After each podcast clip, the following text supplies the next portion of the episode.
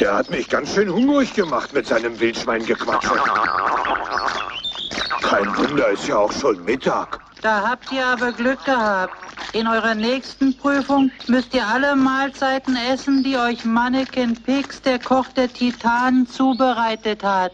Bisher ist es noch nie einem Sterblichen gelungen, das zu schaffen. Trotzdem müsst ihr alles, was ihr euch vorsetzt, aufessen. Na denn Mahlzeit. Endlich mal eine interessante Prüfung. Das erledige ich. Wer könnte das besser als du?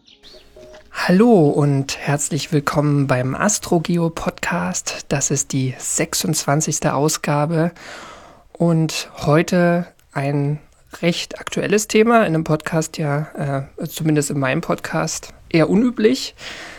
Ähm, es soll nämlich gehen um Wildschweinbraten, beziehungsweise ähm, das, was im Wildschweinbraten drinsteckt ähm, und zusammenhängt mit der äh, Atomkatastrophe von Tschernobyl heute oder äh, vor ungefähr 30 Jahren. Genau. Und dazu begrüße ich ähm, den Gastmoderator Faldrian. Hallo. Ja, moin. Ach. Schön, dass du auch mal wieder dabei bist. Ja, ist schon wieder eine Weile her, ne? Ja, ja, es geht in die Jahre, glaube ich, dass es schon wieder her ist. Krass. Aber mhm. äh, macht nichts. Ähm, das hing, glaube ich, damit zusammen, ich rufe dich ja immer dazu, wenn ich ein Thema habe, wo ich mich einigermaßen kompetent wähne, ähm, selber wenig Interviews geführt habe, die ich hier abspielen kann. Ähm, aber irgendwie das doch zu spannend finde, das Thema, um es ähm, nicht zu verpodcasten. Deswegen cool, dass du dabei bist. Du brauchst nochmal so jemanden, der dir das irgendwie aus der Nase zieht. Genau. mhm. Cool, ja. Deswegen, ähm, zieh's mir aus der Nase.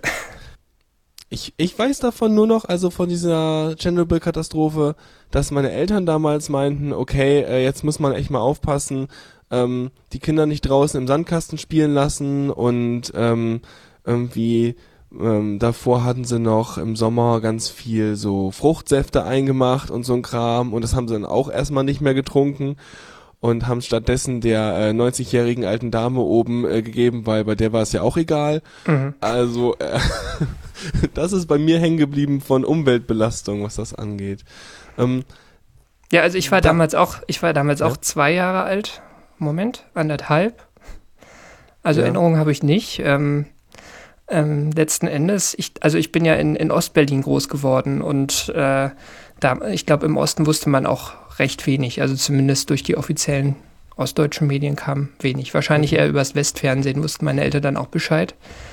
Ähm, aber äh, ja, ich glaube auch von dem, was man damals kaufen konnte, ähm, gab es keine Einschränkung. Keine Ahnung, wie, wie die Leute so reagiert haben. Müsste ich meine Eltern nochmal fragen. Mhm. Nee, genau. Und ich meine, wir können ja ganz kurz aufrollen. Ich meine, ähm, ähm, wir wissen, damals war halt äh, wie Kernschmelze und ganz viel Zeug wurde in, in die Atmosphäre geblasen. Ähm, weißt du dazu, irgend, hast du dazu was vorbereitet, was genau, da also, rausgeflogen ist? Also spannend ist, ähm, also ich, ich bin nicht so kompetent jetzt in diesem ganzen ähm, Reaktor, ähm, Kernbrennstäbe, Moderatoren, Thematik, Gedöns. also grob ist es ja immer der Fall, dass dann, dann irgendwie das, das, das, das ganze Kühlwasser irgendwie weg ist, der ganze Kram überhitzt, sich zusammenschmilzt und irgendwas explodiert und am Ende genau. alles irgendwie rauskommt. Dann gibt's in der Regel erstmal so eine Wasserstoffexplosion, die oft so eine Knallgasexplosion ist, wie, wie es auch in Fukushima gab. Und in Tschernobyl ist ja äh, aber auch ein größerer Teil des, des Brennmaterials tatsächlich in die Atmosphäre geschleudert worden. Also zumindest ich glaube, es hat da wirklich Wolke. gebrannt und mit dem ganzen Rauch und ja. den heißen, dem heißen äh, Abgasen ist es hoch genau. ne, in die Wolken. Genau, und das ist auch ein großer Unterschied zu, zu Fukushima tatsächlich. Also in ähm, in Fukushima ist dann eher was durch, durchs Wasser vielleicht, das Grundwasser ausgetreten, aber ähm, in, in Tschernobyl halt wirklich auch in die Atmosphäre. Und das Interessante ist, also das, das sind so die, die Isotope, die Nuklide, die da rausgekommen sind, die kennt man ja auch alle, Cäsium 134, 137, Jod, kennt man von den Jodtabletten, die man damals schlucken musste, damit äh, das Jod aus der Wolke nicht in die Schilddrüse eingebaut wird. Ja, ich ähm, mein, die, die Mechanik davon ist dann ja, dass man die Jodtabletten nimmt, damit das Jod aus den Tabletten eingebaut wird und der Körper sich das nicht aus der Nahrung sucht, ne? Genau, genau. Mhm. Und äh, ist übrigens interessant, ein Bekannter von mir ist äh, gerade nach Zürich gezogen und wenn man äh, Neubürger in Zürich ist, kriegt man Jodtabletten, weil da doch in der Umgebung mehrere Atomkraftwerke stehen. Ich muss hier weg. Ja. ich meine, ich bin in Konstanz, das ist jetzt nicht so weit von Zürich entfernt. Ja, ja, aber ähm, was gibt's denn noch? Ähm, ja, ja, also immer im, am Rheingraben ist ja auch einiges los. Ja. Ähm, Sieht man auch, wenn man mit dem Zug vorbeifährt, dann sieht man auch mhm. ab und zu mal so ein Atomkraftwerk. Mhm. Genau. Mhm. Ähm, aber warum, warum jetzt gerade diese drei? Also in Tschernobyl ist, ist deutlich mehr rausgekommen. Ähm, mhm. aber sowas wie Plutonium zum Beispiel, das ist halt ein, es sind halt viele Schwermetalle. Also überhaupt diese Zerfallsreihe, die es da gibt, sind viele Schwermetalle und die halten sich nicht lange in der, in der Luft. Die können nicht über weite Strecken getragen werden. Und ähm, das Cäsium, diese zwei Isotope, das ähm, ist durch die ähm, Verbrennungsprozesse zu so Kügelchen geschmolzen, mhm. die so klein sind, dass die als Aerosol transportiert werden konnten. Die sind ah, einfach okay. ähm, ja, als kleine Kügelchen, so wie Sahara-Staub sozusagen durch die Gegend. Ja, und ich meine, Sahara-Staub geht ja auch irgendwie bis, bis nach weit über Deutschland hinweg, wenn der Wind richtig steht. Also. Genau. Ja. Genau. Und ähm, das Jod, Jod ähm, hat so einen geringen ähm, Verdampfungspunkt, dass es einfach verdampft. Also das kann einfach als Gas mitwandern. Also deswegen sind die drei entscheidend. So im, im weiteren Umfeld von ein paar Dutzend oder ein paar hundert Kilometer gibt es ja auch diese Zone, wo man gar nicht mehr rein darf. Da mhm. liegt das wirklich schwer strahlende Zeug. Und diese drei ähm, Nuklide sind eigentlich das, was jetzt hier bis nach Mitteleuropa gekommen ist. Und ich habe auch irgendwo eine Zahl gesehen, aber ich konnte die nicht wirklich erhärten. Aber das war so Größenordnung, das, was an Cäsium und Jod auf Deutschland niedergeregnet ist, das, das war weniger als ein Kilogramm. Also eigentlich erstaunlich wenig, ja. Mhm. Ja. Ich meine, das ist ja, äh, um das nochmal mit diesen verschiedenen Stoffen, ähm, eigentlich das Zeug, was stark strahlt, hat dann ja aber auch eigentlich eine geringe äh, Halbwertszeit, ne? Weil deswegen strahlt es ja so stark. Und das, was halt länger, also eine hohe Halbwertszeit hat, das heißt, es ist sich ganz langsam nur abbaut, das äh, strahlt ja auch weniger dann, oder?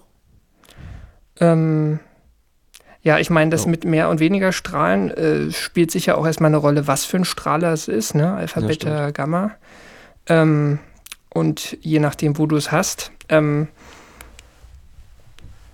klar, ein Stahl, starker Alpha-Strahler müsste eigentlich auch eine relativ ähm, geringe Alpha, äh, Zerfallszeit haben. Ich weiß nicht, ist, wie das ist wie bei, äh, bei, bei Gammastrahlern. Die verlieren ja jetzt nicht wirklich viel Masse. Wahrscheinlich kommt es dann aber auch wieder auf das einzelne Ding an, welche äh, Zerfallsreihen man da jeweils genau. hat. So. Also da würde ich mich jetzt nicht festlegen, muss man einen Physiker Nö, fragen. nö, das, das soll man lieber bei Bedarf nochmal nachlesen. Das soll genau. auch gar nicht Kern sein hier. Also interessant mhm. ist halt diese Wolke. Ne? Also ja. 26. April ähm, war Tschernobyl. Ähm, und ähm, die, die Verteilung, also die, die Wetterlage in Europa war halt auch so ein bisschen Aprilwetter, also wie wir es auch zur Zeit haben. Ähm, hat immer mal wechselnde Winde gehabt und deswegen hat es diese, diese Wolke eigentlich auch in alle Richtungen so davongetragen. Also grob schon nach Westen, ähm, aber eigentlich haben so weite Teile Mittel- und Osteuropas was abgekriegt. Also von Skandinavien über ja, halt Deutschland bis nach England, ähm, Italien, ähm, Teile vom Balkangebiet und, und bis in die Türkei gibt es äh, radioaktive Niederschläge, die messbar waren. Mhm. Und ähm, über Deutschland ist es ähm, Ende April äh, erstmal über die D DDR geflogen. Ähm, das wurde damals in der DDR auch gar nicht bekannt gegeben und war auch nicht so wild, weil es noch keinen Regen gab. Also solange das Zeug in der Luft war, war es erstmal okay. für die Nahrungsmittel und so weiter erstmal nicht entscheidend. Ja. Das heißt, es, es ist quasi nur drüber hinweggeflogen sozusagen. Genau. Mhm. Ja, es war irgendwie schon da in größeren Höhen. Und ähm, relevant wurde es eigentlich erst so Anfang Mai 86. Ähm, da gab es nämlich Niederschläge. Und zwar ähm, ja, regional sehr unterschiedlich. Also so, äh, wie man es eigentlich auch aus der Meteorologie kennt. Also wenn es Niederschläge gibt, eher so in höheren Lagen und an Hängen. Deswegen sind eher so Mittelgebirge betroffen. Also vor allem Bayerischer Wald, Thüringer Wald, Schwäbischer Alb und Schwarzwald. Nee, ich höre schon raus, ganz viel Wald. Wald, genau. Also um Wald geht es ja, ja, heute auch. Ähm, aber natürlich ist es nicht nur im Wald niedergeregnet. Und es gab Ja, so aber eine, klar, die Wolken bleiben da ja hängen an den Bergen und dann regnet Genau, es da ab. genau, Mhm. da regnet es einfach ab. Aber es gab halt auch eine Linie so zwischen, grob zwischen Regensburg und Ulm. Ähm, und da so südöstlich ähm, hat es eigentlich flächendeckend geregnet auch. Also da äh, ist auch wirklich in der Fläche was runtergegangen und dann auch wirklich nicht nur in den dünn besiedelten Waldregionen, sondern auch richtig auf Flächen und Äckern und so weiter und auch in Städten. Ich stelle mir das gerade vor, wie dann damals so die, die entsprechenden äh, Personen, die dafür zuständig sind, rausgegangen sind und irgendwie jedem Quadratmeter im Wald eine kleine Probe genommen haben, um dann so flächendeckend zu ermitteln, wie denn, denn gerade die Belastung da so ist. Ja, das ist nicht so einfach. Also interessant ist, äh, wenn man das recherchiert, denkt man ja, das war wahrscheinlich alles noch gar nicht da, diese, diese ganzen Messverfahren, weil äh, war ja der erste Atomunfall dieser Größenordnung, war aber tatsächlich schon da, weil die Russen und Amerikaner schon seit den späten 50er Jahren, äh, wahrscheinlich sogar noch länger, ähm, diese, diese oberirdischen Kernwaffentests gemacht haben. Ja. Und da war auch die, ähm, also gerade Anfang der 60er, ne, so Kuba-Krise und so, da, da war ja sowieso diese nukleare Spannung recht hoch und die, da haben sie wie verrückt getestet. Und da gab es auch wirklich radioaktive Niederschläge, auch, auch in Mitteleuropa, auch in Deutschland, die äh, so an das rangehen, was man bei Tschernobyl hatte. Ich glaube nicht Super. ganz, aber da kam auch recht viel. Und dann hat man wegen Chernobyl quasi so einen großen, so einen großen Aufriss und aber eigentlich war das schon vorher mal so schlimm. Also die, sag mal, die, die, die Verfahren waren auf jeden Fall da. Ne? Also es gab Ja. einfach schon so sowas wie eine flächendeckende Überwachung und ein zentrales Register, wo das dann hingeschickt Mhm. wird und äh, äh, aufbereitet wird. Mhm. Ähm, Ich meine, ist dann ja auch spannend, man hat ja auch nicht so viele Datenpunkte ähm, im Sinne von, wo verteilt sich radioaktiver Niederschlag, weil man, Ja. hat, man ja hoffentlich nicht so viele äh, Events hat, woran man das irgendwie äh, erforschen könnte. Achso, in der, in der Zeit Datenpunkte, ja. Also diese ähm, Kernwaffentests, die gingen ja über mehrere Jahrzehnte letzten Endes, ne? Also die Mhm. Hochzeit ein bis zwei Jahrzehnte. Ende der 50er bis, bis Anfang der 70er bestimmt. Ähm, und äh, da, da hat man schon kontrolliert. Also Okay, also jetzt haben wir das Zeug also im Wald liegen, ja. Also es regnet da runter und dann liegt das irgendwie im Wald oder vor allem auch in diesen Gegenden und ähm, was, was passiert dann weiter mit dem? Wird das irgendwie, was macht das in, in der Natur? Also, also spannend vielleicht, bevor wir zum Wald kommen, ist Ja. noch, ähm, was denn so damit ist, was auf den Feldern gelandet ist, ne? weil das war ja erstmal Okay. auch die, die Hauptsorge und warum auch so Zivilschutz ähm, da relevant war. Uh, Und tatsächlich gab es zum Beispiel in, in äh, Teilen Deutschlands, ich glaube sogar in ganz Deutschland, weil man ja auch nicht die Daten eher so mit der Zeit reintröpfelten, äh, die Maßgabe zum Beispiel, dass ähm, Kühe noch nicht weiden durften und noch mit, Mhm. mit Winterheu gefüttert werden mussten. Und die Wiesen durften einfach nicht abgemäht werden. Ähm, das war vor allem wegen dem ähm, Jod 131, weil das hat eine Halbwertszeit von acht Tagen. So, und wenn man dann ein Ah, paar Wochen ja. wartet, dann ist schon ein großer Teil davon auf jeden Fall nicht mehr bioverfügbar. mhm. Ähm, genau, das Cäsium 134, zweitlängste Halbwertszeit, ähm, das hat eine, Ja- eine Halbwertszeit von fünf Jahren. Also das war sozusagen, das, das konnte man nicht ähm, man direkt jetzt abwarten. Ja. ähm, da hat man aber ähm, einfach drauf gesetzt, dass es regnet ein paar Mal und dass es erstmal weggespült ist, zumindest von den Pflanzen, die gerade wachsen. Mhm. Ein Teil der Lebensmittel ist tatsächlich auch vernichtet worden, gerade was in den Tagen nach Tschernobyl, wo man noch nicht so viel darüber wusste überhaupt, ähm, was, was da schon geerntet worden ist. Ähm, aber man konnte dann auch relativ bald wieder ähm, sowas wie angebautes Gemüse verkaufen. Und Haben die, haben die Ja. denn damals äh, in den Lebensmitteln dann wirklich einfach auch in den Lebensmitteln nachgemessen oder haben die mehr oder weniger auf gut Glück das vernichtet? Weiß man das? ähm, Nein. ich glaube, ein Teil wurde tatsächlich auf gut Glück ver vernichtet, gerade aus den Gebieten, ähm, wo man wusste, dass flächendeckend Niederschläge gegeben hat. Ähm, Weil ich, ja. mhm. Nee, ich erinnere mich nur ganz kurz noch an eine Anekdote und zwar haben wir, hatte ich ja am Anfang erzählt, dass wir so äh, Fruchtsäfte und sowas zu der Zeit auch irgendwie gemacht haben und weil die Johannisbeeren waren gerade reif und so Zeug und ähm, dann haben wir da auch mal eine Flasche davon aufbewahrt und dann bin ich so ungefähr 20 Jahre später dann mal äh, oder eine 15 Jahre später dann halt zu meinem Physiklehrer gegangen und habe mal gesagt, du, ich habe hier mal so eine Flasche, magst du mal nachmessen, so Geigerzählermäßig. Mhm. Ja, aber da war nix. Also es war nicht mehr als das Hintergrund, Hintergrundrauschen. Fand ich schon beruhigend, hätte mich aber auch echt verstört, falls was gewesen wäre, ja. Mhm. Also es gibt so eine Geschichte ähm, in Wikipedia, die geht zurück auf einen Spiegelartikel aus den, aus den späten 80ern, den man auch noch online findet. Können wir verlinken.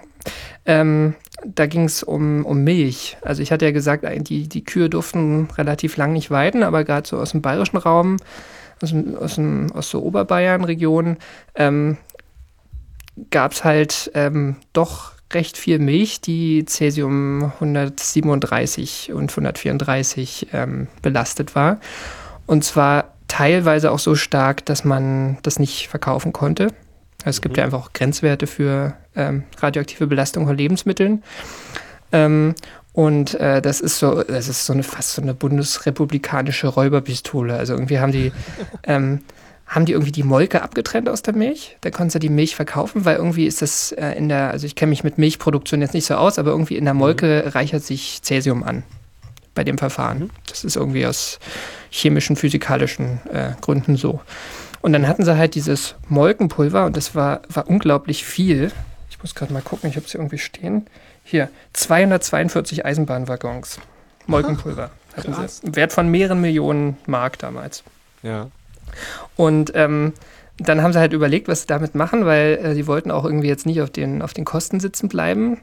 Ähm, erstmal gehörte das halt auch noch den, den Produzenten sozusagen und dann haben sie das hin und her gefahren und da gab es auch Proteste teilweise und da musste wieder zurückgefahren werden nach Bayern. Dann haben sie das Zeug zwischenzeitlich sogar in einem atomaren äh, Zwischenlager abgestellt. Davon, davon wurde es doch nur noch eher mehr belastet als weniger, oder? Ah, nee, das glaube ich nicht. Das ist okay, ja alles okay. gut abgeschaltet. Ja. Ich glaube auch nicht, dass es gefährlich gewesen ist, sich damals diesen, diesen Containern zu, zu nähern. Nee, ne? Also nur der Konsum wäre vielleicht nicht so gesund gewesen. Ja. Und dann haben das hat, das hat sich jahrelang gezogen und dann haben sie erst in den frühen 90ern hat irgendeine Firma ein Verfahren entwickelt, das Cäsium aus dem Molkepulver abzutrennen. Das, äh, wo dann eigentlich, eigentlich war es dann gar nicht mehr belastet und hätte auch sogar verkauft werden können. Und dann haben sie es, glaube ich, als Dünger verwendet. Super Aber, Idee, ey. so, also schon interessant, so ne? Was, was stehen, ist so, bis wir ein Verfahren haben. Mhm. Ja, ja, genau. Es ist irgendwie schon so eine deutsche Lösung auch, ja. ja, irgendwie schon. Ich meine, letztendlich können es auch so lange stehen lassen und dann baut es sich von selber ab. Ich meine, was es ja jetzt auch teilweise getan hatte. Ne? Das ist richtig, genau. Und es gibt auch ähm, interessant, ne, also Cäsium 137, längste Halbwertszeit von den dreien, 30 Jahre, ähm, spielt auf so landwirtschaftlichen Flächen eigentlich äh, schon ziemlich lange keine Rolle mehr. Also es gibt irgendwann Anfang der 90er man gesagt, wir sind jetzt eigentlich schon bei Lebens allen, eigentlich bei allen Lebensmitteln, die jetzt von aus der Landwirtschaft kommen, äh, zurück auf dem Hintergrundwert vor Tschernobyl. Okay. Also da ist gar nichts mehr messbar. Mhm. Das ist ja gut. Ist gut, genau. Ja, ja, ja ne? also das dann, dann kann man jetzt wieder sagen, okay, dann brauchen wir uns zumindest darum keine Sorgen mehr machen, was mit dem Event war. Ja. Genau, ja. Genau. Ähm, noch was zur Landwirtschaft? ja, vielleicht noch ein Aspekt zur Landwirtschaft, ja. ähm, weil man sich fragen könnte, warum das Isotop mit 30 Jahren Halbwertszeit trotzdem nach fünf Jahren keine Rolle mehr gespielt hat. Ähm, und das liegt irgendwie an diesen landwirtschaftlichen Böden. Da sind nämlich ähm, viele Tonminerale drin und ähm, die ähm, neigen dazu, Cäsium anzulagern, extrem effizient. Und dazu kommt, dass Feldböden ähm, halt gepflügt werden und ähm, gut beregnet werden und da viel Wasser auch abläuft und Zeug mitnimmt. Und das ist halt einfach entweder in größere Tiefen gepflügt oder, oder abgelaufen über die Flüsse. Ah, okay. Das heißt, es hat sich sowieso aus den Feldern bereinigt über die Zeit. Genau. Also mhm. es kann schon noch was da sein, aber das ist im Zweifel in, in Tiefen, die jetzt für die Pflanzenwurzel nicht mehr erreichbar ist. Mhm. Okay, auch praktisch. Genau. Also eigentlich alles gut. Super. Yay, positive Atomsendung. genau. yep. So, aber ich will jetzt doch nochmal in die Wälder wieder. Ja, wir gehen jetzt in den Wald, ne? Zur Zeit. Ja. Ist ja auch schön da. Ja, jetzt gerade wieder, jetzt wo Frühling wird, mhm. ist auch wieder schön da. genau. Ja, also mhm. Wälder ist äh, ein spannendes Thema. Ähm, und das war letzten Endes auch so der Kern meiner Recherche. Also ich sollte was schreiben über Böden nach Tschernobyl und dann habe ich festgestellt, nee, Böden, langweilig, ist irgendwie nichts mehr. Und dann bin ich aber auf die Wälder gekommen. Und eigentlich kennt man es auch, ne? So äh, Pilze in Bayern sammeln, keine Ahnung. Ja, Könnte meine, noch so ein. Wald wird auch nicht so oft umgepflügt wie jetzt zum Beispiel so ein Feld. Ja, gar nicht, genau. Genau. Und, und ja, andersrum, ne? Also der Wald ist das ist eigentlich ein perfektes Recycling-System, ja. Da geht halt nichts verloren. mhm. Da verwest Okay. zwar auch Zeug auf und in den Böden, aber die Bäume und Pflanzen und die ganzen Insekten, die da wühlen, ja, die auf den Monsanto-Feldern längst äh, ähm, gestorben wurden, Ja. äh, die sind halt noch da. Das heißt, alles, was so im Wald rumhängt, das wird eigentlich nur innerhalb des Waldes zirkuliert, aber im Gegensatz zu den Feldern fließt es nicht ab und wird nicht irgendwie in weitere Tiefen runter, also unter umgegraben und so. Genau, genau. Mhm. Ja, ähm, so, und da kann man jetzt auch erstmal sagen, ist ähm, alles auch gar nicht ganz so schlimm. Also ich, es gibt so ein, äh, in, in Bayern, ich habe mich jetzt ein bisschen auf Bayern fokussiert, weil da der Großteil runtergekommen ist. Äh, das Landesamt für Umwelt ist verantwortlich, diese ganzen Messungen zu machen. Es ist übrigens, wie du sagst, äh, wie du am Anfang gesagt hast, ähm, die ziehen los ähm, und nehmen Stichproben von allem Möglichen. Also irgendwie aus Okay. Blättern und aus dem Grundwasser und aus Bächen und aus der Erde und aus gejagten Tieren und sogar aus, aus Lebensmitteln und äh, ähm, ja, listen das alles auf. Das ist alles auch Open Data, also es gibt so ein Datenportal von denen, ist ganz witzig, da mal ein bisschen mit den Excel-Tabellen zu spielen, mal zu gucken, wo was gefunden wurde, wo auch einfach nichts gefunden wurde Mhm. also die letzten drei Jahre sind da online aus, aus gekauften Lebensmitteln, die jetzt so im Sup Supermarkt sind, ja, die irgendwie von Feldern kommen, da ist halt nichts über dem Grenzwert. Also das ist alles soweit glaubwürdig.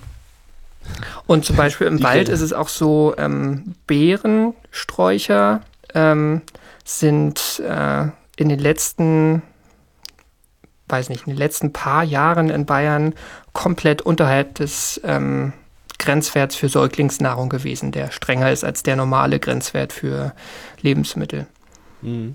Ähm, weißt du was zu so Grenzwerten? Ich meine, werden die einfach, wird einfach so Pi mal Daumen gesagt, okay, äh, das scheint uns eine ausreichend geringe Zahl zu sein oder, oder wie wird sowas festgelegt? Also wie es festgelegt wird, weiß ich nicht. Ich weiß was über die Grenzwerte, ähm, weil das ist so ein bisschen absurd auch. also ich, ich glaube, das Grundproblem ist mit Grenzwerten im Strahlungsbereich, dass ähm, so die, die Schäden, die durch Strahlung im Körper entstehen können, sind immer ähm, stochastisch, also, also Ja. das ist Folge einer Wahrscheinlichkeit. Also du kannst nie sagen, wenn du das als Belastung kriegst, kriegst du Krebs, sondern ähm, die Wahrscheinlichkeit dafür, dass du Krebs dann bekommst, ist so und so groß. Also es kann Ja, auch gut gehen. Und je mehr, je mehr Strahlung du bekommst, desto mehr steigt die Wahrscheinlichkeit, dass irgendeine von den Zellen davon halt entsprechend kaputt geht und Genau. das Ganze sich dann halt so auswirkt, ne? Und in der Zeit der Körper das nicht hinkriegt, äh, das wieder zu reparieren. Ne? Ja, Wir haben ja auch so eine Art Strahlungsimmunsystem, was, was dagegen arbeitet. Ähm, Ja. Und so ein Grenzwert für Nahrungsmittel liegt natürlich irgendwo so niedrig, dass das, was wir, also wenn ich jetzt, was weiß ich, ein, ein Stück, bringen wir gerade das Beispiel, ein Stück Wildschweinfleisch konsumiere, ähm, dass das jetzt nicht, ähm, dass ich nicht sofort Krebs davon kriegen könnte, sondern eher, ähm, ja, also wenn ich 85 solcher Wildschweine essen, dann vielleicht, ne? Also ja dann, dann steigt die Chance, dass irgendwas passiert, dass, dass dein Körper dann nicht mehr so leicht korrigieren kann. So genau. rum. Ja. Mhm. Ähm, vielleicht, also wie, aber dass Grenzwerte auch absurd sind, weil die irgend, irgendwie halt festgelegt sind. Äh, vielleicht ein Beispiel. Ähm, es gibt in Deutschland einen Grenzwert für Lebensmittel.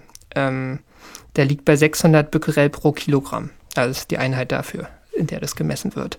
Dann gibt es noch diesen Säuglingsmesswert, das sind 370, also ein bisschen mehr als die Hälfte davon. Ähm, und was über diesen 600 ist, das darf aber einfach nicht verkauft werden, generell. Ähm, jetzt hat man nach Fukushima ähm, gesagt, so die Lebensmittel, die aus Japan kommen, ähm, die äh, dürfen halt ähm, auch einen bestimmten Grenzwert nicht überschreiten. Und das sind 100 Becquerel, die man damals festgelegt hat. Also ein Sechstel von dem, was in Deutschland gehandelte Lebensmittel, was für die gilt. Super. Kann man ja gleich irgendwie auf so, auf so äh, Marktungleichheit verklagen oder was? Ja, ja. Weil so richtig viel Sinn macht das ja nicht. Das ist nicht logisch, genau. Ja. Also Ähm, zumindest äh, so wie ich äh, das sehe, ist es nicht logisch. Vielleicht gibt es einen tieferen Sinn, den ich einfach nicht begriffen habe. Aber ich habe auch alle meine Gesprächspartner danach gefragt. Konnte mir auch keiner sagen. Also ich glaube, die Japaner haben diese 100 Bäckerei irgendwann eingeführt und die EU hat es dann übernommen. Also das kommt irgendwie aus Japan. Aber ja, man hätte es ja auch mit den eigenen Vorgaben Ja. äh, regulieren können. Ähm, wo du gerade diese Einheit Becquerel einführst, ähm, es gibt ja so einen schönen XKCD, den du mir vorher auch mal einmal rübergeworfen hast, äh, für verschiedene Strahlungsdosen und in so in Relation zueinander gesetzt. Und dort sind die Einheiten alle Mikrosievert oder Sievert. und jetzt die Masterfrage. Kann man das umrechnen? Das kann man umrechnen. So, jetzt bin ich Gut. auch nicht der Physiker, ähm, aber letztlich ähm, ist. Jetzt muss ich gucken. Ihr könnt ja beim Nachhören jetzt auch einfach irgendwie euch die Umrechnungsformel daneben legen oder Wolfram Alpha bemühen oder irgend sowas und dann könnt ihr diese Richtwerte, die wir gerade eben besprochen haben, auch auf der Tabelle halt irgendwie nachvollziehen. Genau, also es geht ja letztlich darum, wie viel mein Körper absorbiert von der Strahlung. Und ich glaube, ähm, das ist, steckt in dem Becquerel noch nicht drin. Ne? Also Ah, okay. Sievert ist das, was tatsächlich, was ich abbekomme. Mhm. Ähm, und Becquerel pro Kilogramm ist das, was jetzt irgendwo erstmal drin steckt. Aber wenn ich das esse, kriege ich das nicht unbedingt ab, ne? Weil, so, mein Körper ja. ähm, nimmt nicht alles davon auf, ein Teil scheidet er wieder aus. Und das wird ja vielleicht auch gar nicht abgestrahlt in dem Moment, wo es sozusagen mit meinem Organismus in Kontakt ist. Genau. Okay. Also eigentlich zwei verschiedene Messeinheiten, die jetzt so eher durch die Handhabung miteinander in Relation stehen. Genau, also man kann es irgendwie grob schon umrechnen. Ähm, gerade bei diesen Nukliden, die es sind ja meistens diese Nuklide, also gerade Cäsium, ähm, da gibt es Formeln, das umzurechnen, um dann auf eine, auf eine Sievert-Dosis zu kommen, wenn ich jetzt ein Mhm. Wildschwein dieser Belastung gegessen habe.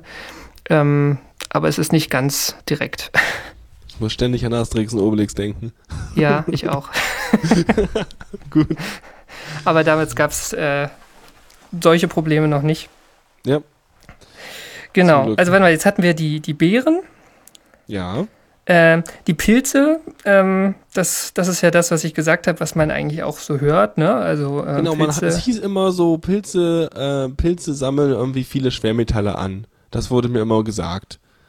Also, dass die so aus dem, aus dem Boden so Schwermetallzeugs aufnehmen. Mhm.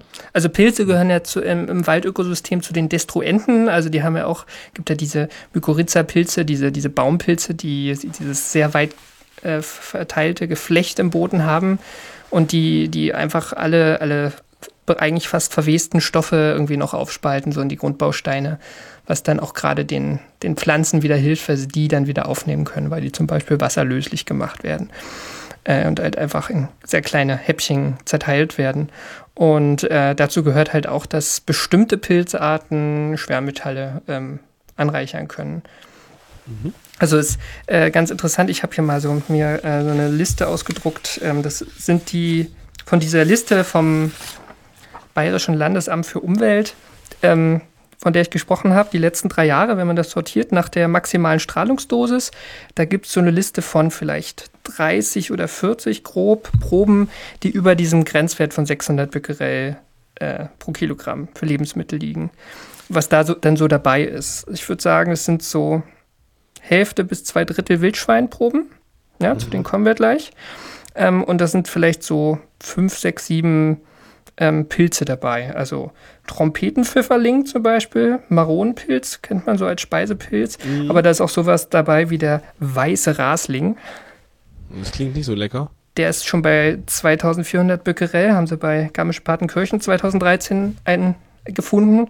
Ähm, und der ist wohl in älteren Pilzbüchern als Speisepilz gekennzeichnet, aber heute gibt es Hinweise darauf, dass der auch äh, krebserregend ist. Also sollte man ihn nicht essen. Kommt mir gerade eine super Idee. Lass uns doch riesig viele Pilze in diesen Wäldern, Wäldern anpflanzen und dann die ganzen Pilze abernten, um das Strahlenzeugs rauszukriegen. Genau, ja, das ist, ähm, gibt es einen. Fachbegriff für Bioremediation, genau. Ach so. Krass. was alles gibt. Wird, wird gemacht, aber ich glaube nicht mit Pilzen. Okay. es gibt auch okay. Pflanzen, die Schwermetalle anreichern und gerade so äh, auf, auf Halden von, von Bergbau, da ist es mit den Schwermetallen ja auch ein Problem. Da wird, das, Mhm. wird sowas auch probiert. Ah ja. Okay. das Ähm, war klar, dass da jemand anders schon drauf gekommen ist. ja, okay, also diese Proben haben über dem, über dem Grenzwert an Strahlenbelastung. Genau. Aber es ist bei Pilzen halt nicht so einfach. Also es gibt halt auch sowas wie Parasole. Das sind so große, recht, recht große Pilze, die, die sind eher dafür bekannt, dass, dass äh, sie kaum Cäsium einbauen. Also das ist einfach sehr unterschiedlich. Mhm. Ich glaube, man kann auch keine absolute Regel machen, weil die Belastung ähm, im Boden, auch in den Böden, wo jetzt in, im südlichen Bayern, wo, viel, wo es viel geregnet hat, auch trotzdem regional nochmal sehr unterschiedlich sind. Ne? Also es kann auch dort Regionen geben, wo extrem viel gelandet ist und andere, da kann man problemlos Maronpilze essen, weil ähm, da hat es irgendwie nur drei Tropfen geregnet. Klar. Ich meine, einmal natürlich die Menge, die es geregnet hat und andersrum muss man auch sehen, dass genau dann da gerade eine ein Teil der Wolke war, die halt dicht mit dem Kram beladen war. Also, Ja, ja. genau. Mhm. Ja. Ja. Und ähm, das, das Witzige sind jetzt eigentlich diese Wildschweine. Ähm, Ja. Also, ich habe ja gesagt, die Halbwertszeit von Cäsium 137, das, was heute noch übrig ist, liegt bei 30 Jahren. Ne? Also müsste man erstmal naiv davon ausgehen, dass die Hälfte davon jetzt zerfallen ist, weil es sind gerade 30 Jahre rum. Jo. Jetzt gibt es ähm, eine Studie von einem Hannoveraner ähm, Strahlungsphysiker, der hat mal verglichen, so die ähm, Belastung von beprobten Wildschweinen ähm, über die letzten 30 Jahre und er hat festgestellt, dass die durchschnittliche Belastung gleich geblieben bis leicht angestiegen ist. Okay. ähm, also ich meine, Wildschweine, äh, ähm, naiv, weiß ich nicht, die, die essen ja auch Pilze und ich meine, dadurch kriegen die das Zeug rein, nehme ich an. Mhm. Ne? Genau. Ähm, und ich meine, die essen ja jetzt heute nicht mehr Pilze als damals. Genau. Also es ist auf jeden Fall, ähm, sag mal, so, so rein vom physikalischen Zerfallsgesetz her nicht logisch. Ähm, selbst wenn, sagen wir mal, Wildschweine, sagen wir mal, ein bisschen mehr Pilze essen jetzt aus irgendeinem Grund, ähm, weil es gibt ja trotzdem eine Verteilung von dem Material in der Natur. Ne? Irgendwie regnet es halt doch und ist ein Teil versickert und keine Ahnung. Also es, es muss irgendwie Prozesse geben, die zu dieser extremen Anreicherung führen.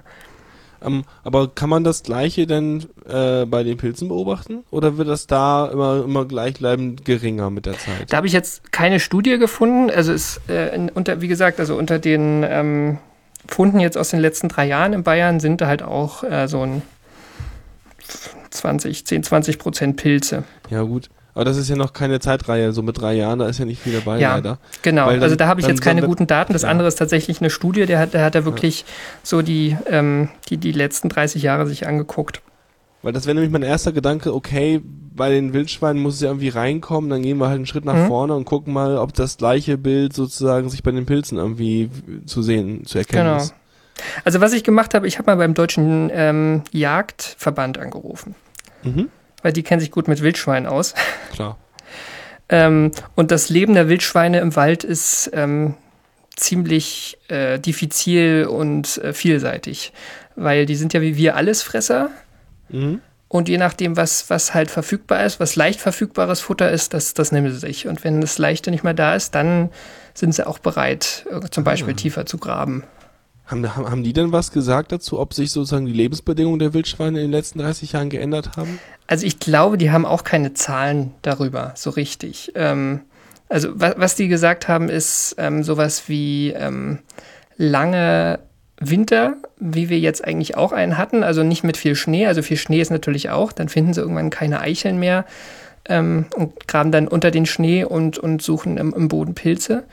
Ähm, aber auch einfach, dass lange nichts wächst, sozusagen. Der, der Winter sich dadurch einfach zieht, so knapp über dem Gefrierpunkt. Dann fangen sie an zu graben. Ähm, am Anfang vom, vom, vom Winter holen sie sich dann auch oft noch so Maisreste von den Feldern und so, was die Jäger ja eigentlich verhindern sollen. Ja. Ähm, und was auch noch sein kann, ist so eine Populationszunahme. Ne? Also man hört ja öfter mal auch davon, dass, ähm, dass, dass Wildschweine irgendwie mehr vermehrt in die Städte gehen, vor ein paar Jahren habe ich mal in der Zeitung gelesen, dass ein Wildschwein einen Kindergarten in Berlin-Mitte umgegraben hat. Und da muss es Super. erstmal hinkommen, ne? Ja. Hat Vielleicht war das auch mehr, ausgebrochen. mehr, wahrscheinlich mehr Lego gegessen als Pilze. Ja, möglich. Äh, aber ich meine, das Ähm. ist ja auch was, was die Jäger eigentlich im Blick haben, so im Sinne von, äh, dass die auch die Populationsmengen kontrollieren. Genau, ist ja auch deren Aufgabe eigentlich, Genau. ähm, weil es ja keine Top-Räuber mehr gibt für die, ähm, für die Mhm. Wildschweine. Also das, das ist mir von Seiten der Forscher noch als Möglichkeit genannt worden, aber ich glaube, die Jäger halten das auch eher für unwahrscheinlich. Ähm, es gibt noch eine ähm, chemische, ein, chemischer Versuch, also eine Hypothese, die jetzt noch nicht bestätigt ist, nämlich, ähm, das war mir auch nicht so klar, ähm, ein, also eigentlich sind ja Nuklide eines, also sagen wir, verschiedene Isotope eines, eines Atoms ähm, chemisch gleichwertig, eigentlich. Genau. Also genauso eingebaut wie die anderen Isotope. Genau. Aber ähm, Cäsium 137 ist ein Beta-Strahler. Und es kann sein, wenn, wenn noch viel davon da ist und dicht beieinander sitzt in diesen Kügelchen, dann gibt es, äh, also Beta-Strahler heißt ja, da fliegen ständig Elektronen raus. Das heißt, es gibt eine statische Ladung durch den Beta-Zerfall. Ähm, Okay. Und chemische Verbindungen hängen ja immer auch von, vor allem von elektrischen Kräften ab. Das heißt, ähm, wenn jetzt mit der Zeit so viel zerfallen ist, lässt vielleicht diese statische Ladung nach und dadurch ist jetzt irgendwann ab einem bestimmten Zeitraum ähm, das Cäsium 137 immer besser irgendwie wasserlöslich oder geht Verbindungen ein, die dann wieder für die Nahrung der Wildschweine eher verfügbar ist oder so. Also anders gesagt, also das gleiche nochmal anders. Solange das Zeug halt so gebündelt und so st stark strahlend unterwegs war, ähm, war es halt für andere, für chemische Prozesse uninteressant, weil es halt so stark aufgeladen war. Und jetzt, wenn es halt jetzt zerfällt, dann äh, ist es immer mehr wie das ganz normale Cäsium, was halt nicht strahlt und lässt sich dann eher mal irgendwie einbauen irgendwo. Genau. Also das wäre eine Okay. Hypothese, die jetzt Ja. halt auch nicht belegt ist. Weiß man nicht. Hm.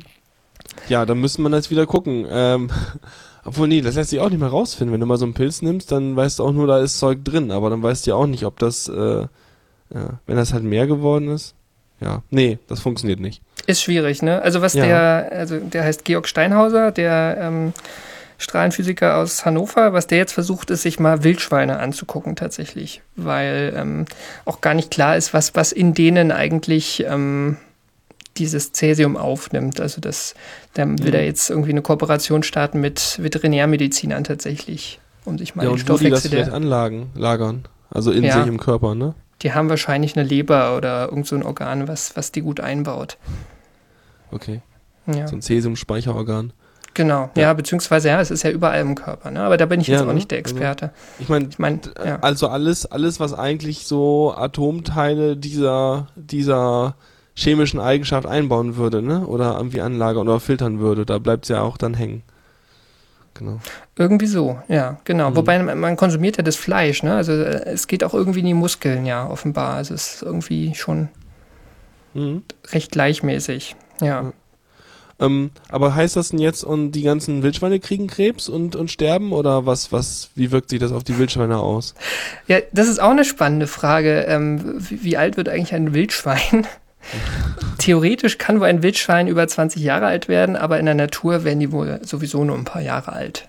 Mhm. Ähm, das heißt, also so Krebsgeschichten auch bei Menschen ja auch erst in dem Moment relevant geworden, wo unsere Lebenserwartung so gestiegen ist, ähm, spielen eigentlich für im Leben der Wildschweine bei uns keine Rolle.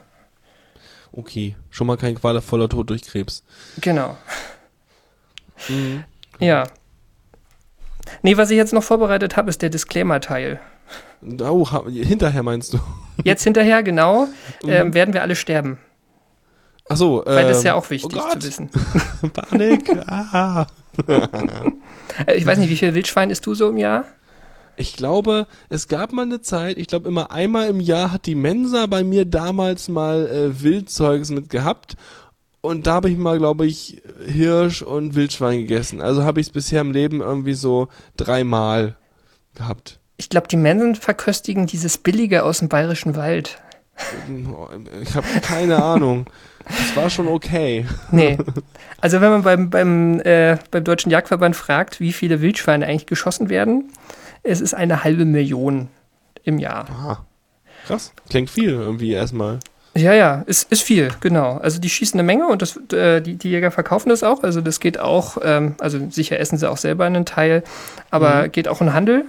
Und ähm, in dieser Liste jetzt ähm, vom, vom bayerischen ähm, Moment, Landesamt für Umwelt ähm, sind halt so grob 20 bis 30 Wildschweine gelistet, die über dem Grenzwert lagen. Ne? Also so, die Größenordnung vergleichen. Also eine halbe Million auf Rechne ist auf Deutschland hoch, äh, 100 in drei Jahren oder so.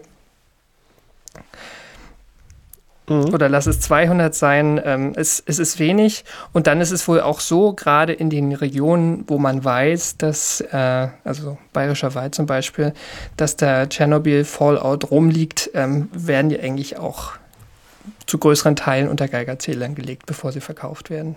Ja, ich meine, da kann man ja dann kontrollieren. Ich meine, dann muss man ja einfach nichts in Umlauf bringen, wo man weiß, dass sie stark belastet sind. Genau, genau. Also es gibt irgendwie einen Fall, es ist ein anderes bayerisches Amt für Ernährung und Landwirtschaft oder so, äh, den, bei denen habe ich auch mal nachgefragt und die haben auch so eine Studie, ähm, wo die mal über, also die nehmen letztendlich die, die Daten vom Landesamt für Umwelt und forschen da noch ein bisschen weiter nach und machen da noch ein bisschen Zeug mit. Ähm, und die haben ähm, irgendwie ein bis zwei Fälle in den, den letzten paar Jahren ähm, gefunden, wo auch mal leicht über dem Grenzwert liegendes Wildschweinfleisch äh, verkauft und konsumiert worden ist. Ja, neben den ganzen äh, Jägern, die sowieso wahrscheinlich dann das unkontrolliert selber essen.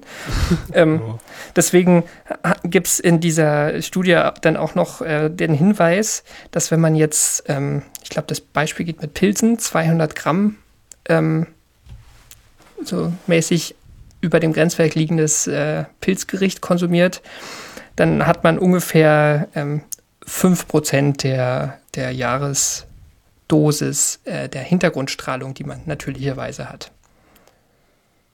Ja. Ähm, Also es ist Moment, was? Also wenn ich ein Jahr lang irgendwie äh, Hintergrundstrahlung abkriege, dann Mhm. habe ich bei 200 Gramm Pilzen äh, 5% von diesem Jahr sozusagen. genau. Okay. Das heißt, wenn ich das 20 Mal mache, dann habe ich ein zusätzliches Jahr an Hintergrundstrahlung abgekriegt. Genau. Okay. Ich meine, das ist auch dann nicht so viel, ne? Ist nicht so viel. Also der Vergleich ist noch, ähm, ähm, also dieser, dieser Hintergrundwert ist natürlich auch lokal sehr unterschiedlich. Ich glaube, für Deutschland liegt er bei 2 Millisievert. Ähm, und wenn man ähm, zum Beispiel in einem Haus wohnt, das aus Stein gebaut ist, dann kriegt man ungefähr ein Zehntel davon mehr. Schon einfach dadurch, dass das Gestein halt strahlt. Ja. Es ist auch klar, wenn man sich überlegt, dass man eigentlich immer, wenn wir irgendwas aus der Erde rausholen oder überhaupt irgendwo, dass das einfach alles mal irgendwie so ein bisschen radioaktiv war da unten. Genau. Und ich glaube, wenn du im Schwarzwald wohnst, wo das Gestein rundum sowieso, also der Schwarzwaldgranit ist bekannt dafür, auch ein bisschen. Ich muss hier weg. Genau. Oder äh, diese, dieser Wert von dem Pilzgericht ist auch ungefähr ein halbes Kopf-CT, also Kernspin. Äh, nicht Kernspin, ähm, ähm, Computertomographie. Ja. ja. Mhm. Na gut. ähm, wo du wo wir gerade eben noch bei Wildschwein und Jagd waren, da kann man auch mal einen Querverweis bringen auf den CAE 210, die Jagd. Ähm, wenn man mehr wissen will, was Jäger eigentlich tun, dann kann man das, sich das mal anhören. Der ist tatsächlich total gut, ja. Ähm, Ja. Also ich kenne Dinge, privat ich auch eine Jägerin wusste. ähm, und weiß, dass, was, dass deren Welt äh, schon, schon recht eigene ist, so. Also äh, das ist, also auch beim, bei diesem, beim Hören von diesem Podcast habe ich auch gedacht, das ist so maximal so aus, aus dieser zivilisatorisch, von dieser zivilisatorischen Welt irgendwie weg, ne? Also es, es liegt Ja. alles nebeneinander, aber wir haben In uns weit davon Sinn, entfernt. aber ich Natur. kannte diese Welt auch noch nicht, nee. Genau. Na, dachte ich nur, bringe ich mal kurz an, wo wir gerade bei Wildschweine und, und Jagen Mhm. waren. Ja, die kann man wirklich empfehlen, finde ich auch. Mhm. Jo. Ähm, ja, also wir, also wir werden nicht sterben, die Wildschweine sterben nicht an Krebs und äh, man kann, man kontrolliert, was da, wie stark Wildschweine belastet werden, bevor sie in Kauf kommen. Haben wir sonst noch irgendwelche Gründe, uns Sorgen zu machen? Eigentlich nicht. Vielleicht noch ein Kuriosum, was ich vergessen habe. Dieser Hannoveraner Forscher hat noch ein anderes Paper geschrieben. Ähm, da hat er verglichen die Belastung, ich glaube, das war sogar im gleichen Paper, er hat verglichen die Belastung von äh, Wildschweinen in Deutschland mit denen äh, in, aus der äh, Präfektur Fukushima. Mhm. Ähm, was ja ein bisschen ähm, hinkender Vergleich ist eigentlich, weil Deutschland 1400 Kilometer von Tschernobyl weg liegt. Ja. Und das zu vergleichen mit den Wildschweinen, die in den Wäldern rund um das AKW dort leben. Ähm, aber er hat festgestellt, dass die am schwersten belasteten Wildschweine aus Bayern 30 Prozent stärker belastet sind, wie die am stärksten in den Wäldern um Fukushima. Krass. Ja, wie du anfangs schon erwähnt hast, ich meine, da ist es vielleicht auch gar nicht so doll in irgendwelche Wolken gegangen, sondern eher so ja. in das Kühlwasser, was abgeflossen ist und so. Ne? Also die, die äh, die, die Vorfälle, die atomaren Vorfälle kann man nicht vergleichen oder mhm. sind, sind schon recht unterschiedlich. Mhm. Dadurch, dass das Brennmaterial nicht in die Luft gegangen ist in, in Japan, ja. ja. Aber trotzdem, ja, ein bisschen kurios. Aber irgendwie bleibt immer dieses ganze radioaktive Zeug so, so, so ein Mysterium, ne? So ein bisschen wie so Spukschlösser oder sowas, weil man kann es einfach ja nicht mit seinen normalen körperlichen Sinnen wahrnehmen. Und deswegen macht es immer so eine, so eine, so eine diffuse Angst irgendwie. Mhm. Ja. ja, und ich, ich finde jetzt auch, also das, das klingt jetzt irgendwie krass. In Deutschland ist es stärker, ist das Fleisch stärker belastet äh, als in, in Japan. Aber natürlich muss man auch sehen, das sind halt wirklich Einzelfälle bei uns auch. Ne? Also das sind halt ja. irgendwie so eine Handvoll von Ebern, die da irgendwie äh, wie sonst was strahlen. Wenn und du 30 auf eine Million, auf, auf eine halbe Million hast. Ja, Genau. Das ist nix quasi. Genau. Also ich, ich glaube, ich werde weiter gerne Wildschwein essen. Also wie du irgendwie ein, zwei Mal ich, im Jahr. Ich muss überhaupt mal was finden, was mir Wildschwein serviert. Ich hätte gern bayerisches Wildschwein. Ah ja, danke. Aber ah, Wildschwein ist lecker. Also äh, irgendwie, ja, manchmal ein bisschen hart, aber man kann super Gulasch draus machen zum mal Beispiel. Wenn ich mal wieder, wenn ich mal wieder auf äh, Weihnachtsfeier von der Firma ausgeführt werde. Genau. ja, nee, klingt gut. Ähm, haben wir noch was vergessen, was, was du unbedingt anbringen wolltest? Nö, das war der letzte Punkt. Okay, cool. Dann werde ich jetzt nochmal gucken, ob ich nochmal irgendwie an die Sendung mit der Maus zu äh, Chernobyl und diesen ganzen, äh, den, den Kernreaktionen da rankomme, weil irgendwie auch nochmal wieder cool, solche Sendungen zu gucken, wie sie auch damals produziert wurden. Weil ich weiß halt noch, dass damals nach Chernobyl oder noch nach 15 oder 20 Jahre Tschernobyl, so eine Art Unglücksjubiläum, hat die Maus halt auch nochmal wieder ihre, ihre Erklärsendung aktualisiert und ausgestrahlt und die war schon ziemlich gut eigentlich. Mhm. Ja, es ist ja auch so, also ich bin ja Wissenschaftsjournalist und wenn man so sich anguckt, wer jetzt so in, in den großen Reda Wissenschaftsredaktionen, also in den Ressorts, die, die die äh, Wissenschaftsseiten in den Zeitungen machen und Radio und Fernsehen, und das, das geht alles so auf diese Tschernobyl-Zeit zurück. Ne? Also vorher gab es ganz wenig Wissenschaft im Fernsehen, so, so ein paar Exoten irgendwie, so die, die, die Erklärbär, Erklärbär-Sendungen gab es damals auch schon, auch schon vor Tschernobyl. Aber so diese Fachredaktion, wo dann auch mal ein Physiker sitzt, irgendwie, der von der Materie mehr mehr Ahnung hat als so ein durchschnittlicher Journalist von der Journalistenschule. Äh, das, das ist alles so nach Tschernobyl gekommen. Du meinst, damals haben die dann gemerkt, okay, das können wir mit unserem Küchenwissen nicht erklären, jetzt brauchen wir wirklich mal Fachmenschen? Genau, ja. Ja. Und das war so, so, ein, so ein Weckruf letzten Endes, ne? Und ja. hat festgestellt, dass es in anderen Bereichen vielleicht auch nicht schlecht wäre. Eigentlich, eigentlich ganz gut. Ich meine, jetzt blöd der Anlass, aber eigentlich ganz gut, dass sie es dann mal gemerkt haben. Und äh, ja spannende Sache. Jo. Okay, cool. Dann würde ich einfach mal sagen, ähm, machen wir das den, den Podcast zu für jetzt, oder? Würde ich auch sagen. Dann danke fürs ähm, Fragen stellen. Ebenso, vielen Dank, hab wieder was gelernt. Wusste noch einige Sachen nicht, also Wildschweine, puh, okay. Genau. Und alles, was ich jetzt wiederum falsch erzählt habe, gerne in die Kommentarspalte. Freundlich wie immer. Danke fürs Zuhören und bis bald. Tschüss. Tschüss.